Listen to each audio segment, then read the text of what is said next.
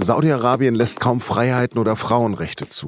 Es lässt unbequeme Journalisten auspeitschen oder wie im Fall Khashoggi vielleicht sogar ermorden. Und Saudi-Arabien führt einen brutalen Krieg im Jemen. Trotz allem bleiben die USA ein unerschütterlicher Partner. Die Freundschaft zwischen Trump und Riyadh ist unser Thema bei Auf den Punkt, dem SZ Nachrichtenpodcast. Und darüber spreche ich mit dem Leiter der SZ Außenpolitik, Stefan Cornelius. Es ist Mittwoch, der 21. November und mein Name ist Lars Langenau. We are with Saudi Arabia. We're staying with Saudi Arabia. Kurz vor seiner Abreise nach Florida in den Thanksgiving-Urlaub erklärt Trump Saudi-Arabien zu einem großartigen Verbündeten. America First, das ist alles, was für den US-Präsidenten zählt. Zwar sei der Journalist Jamal Khashoggi einem schrecklichen Verbrechen zum Opfer gefallen, aber They have nothing definitive. And the fact is, es kann also gut sein, sagt Trump, dass der Thronfolger von gar nichts wusste. Damit widerspricht er seinem eigenen Geheimdienst, der CIA. Denn dort ist man überzeugt, Mohammed bin Salman hat den Mord an Khashoggi persönlich angeordnet. Aber Trump betrachtet den mächtigen Golfstaat aus einem anderen Blickwinkel.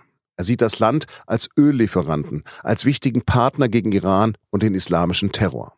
Und Trump hat erst vor kurzem einen riesigen Waffendeal mit Riyadh abgeschlossen. Diese Beziehung jetzt zu kappen, das wäre töricht. We have the contracts. They wanted those contracts. That would be a big, fat, beautiful gift to Russia and to China. They're not going to get that gift. Das Rüstungsgeschäft absagen? Das ist doch nur ein Riesengeschenk an Russland und China, sagt Trump. Selbst seine republikanischen Parteifreunde äußern sich entsetzt. Trump sei zur PR-Firma für Riyadh mutiert und statt America First heiße es nun Saudi-Arabien zuerst. Über die besonderen Beziehungen zwischen Trump und Riyadh spreche ich jetzt mit Stefan Cornelius, dem Leiter der SZ Außenpolitik. Herr Cornelius, ist es nicht einfach nur ehrlich, was Trump da sagt? Es ist ehrlich und es ist vor allem kontraproduktiv, denn was sich im Hause Saud abspielt, kann den amerikanischen Präsidenten nicht kalt lassen. Er greift in einen internen Machtkampf in Saudi-Arabien ein und er setzt natürlich ein Zeichen, wie Amerika mit Menschenrechten oder überhaupt mit seiner moralischen Autorität weltweit umgeht. Und in beiden Bereichen ist es ein typischer Trump. Ja, er ist ehrlich, aber er ist natürlich auch destruktiv. Erst das Fressen, dann die Moral. Ist Politik nicht immer so? Es geht nicht um Fressen oder Moral in diesem Kampf. Es geht darum, ob so einer wie Mohammed Prinz Salman tatsächlich Saudi-Arabien führen kann mit seinen 33 Jahren. Er hat sehr viel Schaden angerichtet in den letzten Jahren. Es ist ja nicht nur der Fall Khashoggi, der die Welt empört. Es ist sein Krieg im Jemen. Es ist der Umgang mit der Türkei. Es ist die Konfrontation mit Iran, die ihre Gründe und ihre Berechtigung hat, aber auch Exzesse zeigt. Und in all dem hat sich inzwischen eine Meinung herausgebildet, dass Salman tatsächlich eine Gefahr sein könnte. Und der amerikanische Präsident mit seinem Urteil über den Kronprinzen stärkt ihn quasi. Er befördert diesen Kurs. Er gibt einem einen Freifahrschein. Also er betreibt die harte Politik. Hätte er sich gegen ihn gestellt, hätte das den internen Machtkampf in Saudi-Arabien zu Ungunsten des Kronprinzen beeinflusst. Werden denn die USA diese Treue zu Riyadh aufrechterhalten können? Im Moment stehen wir wirklich da vor einem Dilemma. Der Präsident hat die Treue geschworen. Er begründet das ganz nackt mit den wirtschaftlichen Interessen. Die kann man nachvollziehen. Aber er erntet jetzt natürlich gewaltigen Widerspruch. Und zwar vor allem aus dem Kongress, aber selbst aus der eigenen Partei, von den wenigen verbliebenen Realisten in der Außenpolitik. Nebenbei ist Amerika auch nicht mehr so massiv abhängig vom saudischen Öl, wie das mal der Fall war. Amerika ist selbst der größte Gasexporteur der Welt geworden mit seinen Fracking Schätzen, die es erschließt. Und insofern ist Donald Trump viel zu plump in seinem Vorgehen. Er ist einfach unmoralisch und er ist untaktisch. Das Signal an die Welt, was ist das? Kann man machen, was man will und muss nichts fürchten, solange man gute Beziehungen, wirtschaftliche Beziehungen zu den USA hat? Das ist das Signal, das Trump auch schon vorher gesandt hat. Ganz ehrlich, Khashoggi hätte sein Leben vermutlich nicht gelassen, wenn Trump bei seinem ersten Besuch in Riyadh die Menschenrechte angesprochen hätte und signalisiert hätte, dass die USA sich für diese Themen interessieren und auch die Beziehungen davon abhängig machen, wie weit Saudi-Arabien äh, gewisse Standards einhält. Aber unter Trump geht das nun verloren, ja. Werden wir jemals erfahren, wer die eigentlich Schuldigen im Mordfall Khashoggi sind?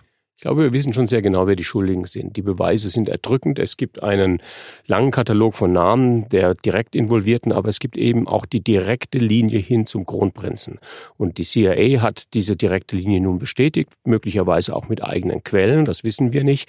Aber mich würde es wundern, wenn der amerikanische Geheimdienst nicht wüsste, mit wem der Kronprinz kommuniziert.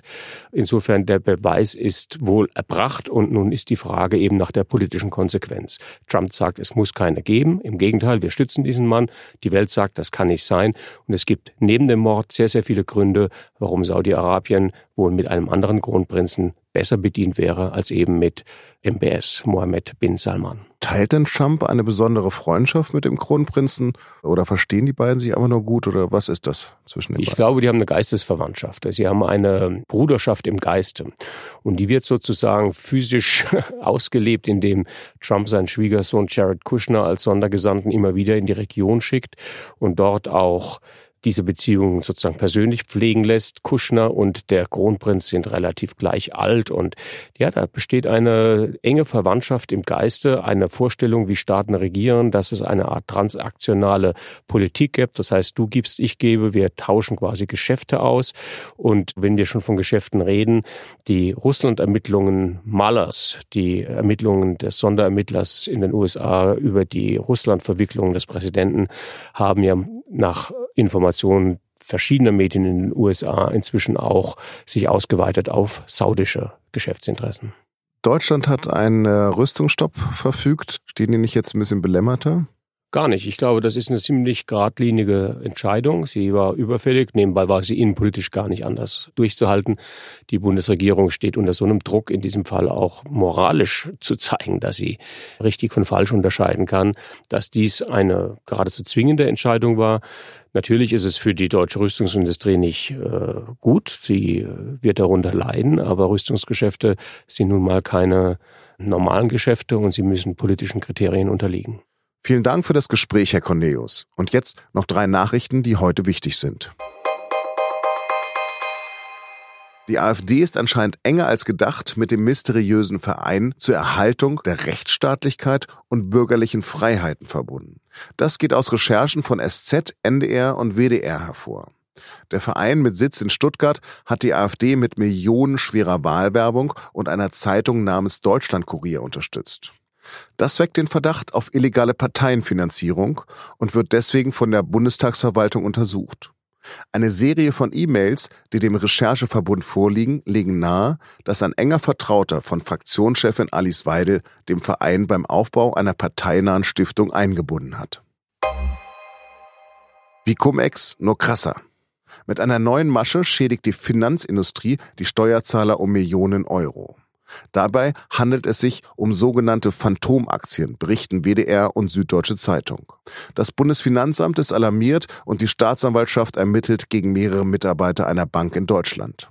Die neue Masche ist noch perfider als die sogenannten Cum-Ex-Deals.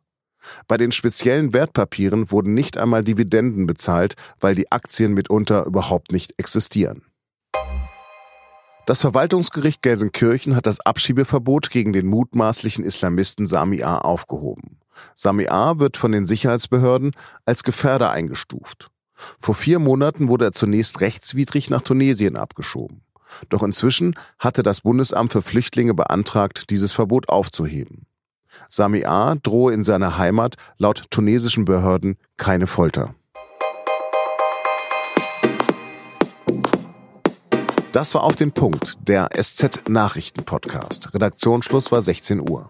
Ich empfehle Ihnen heute den wöchentlichen Podcast Das Thema. Da redet mein Kollege Jean-Marie Magro mit Markus Zydra, dem Frankfurter Finanzkorrespondenten der SZ.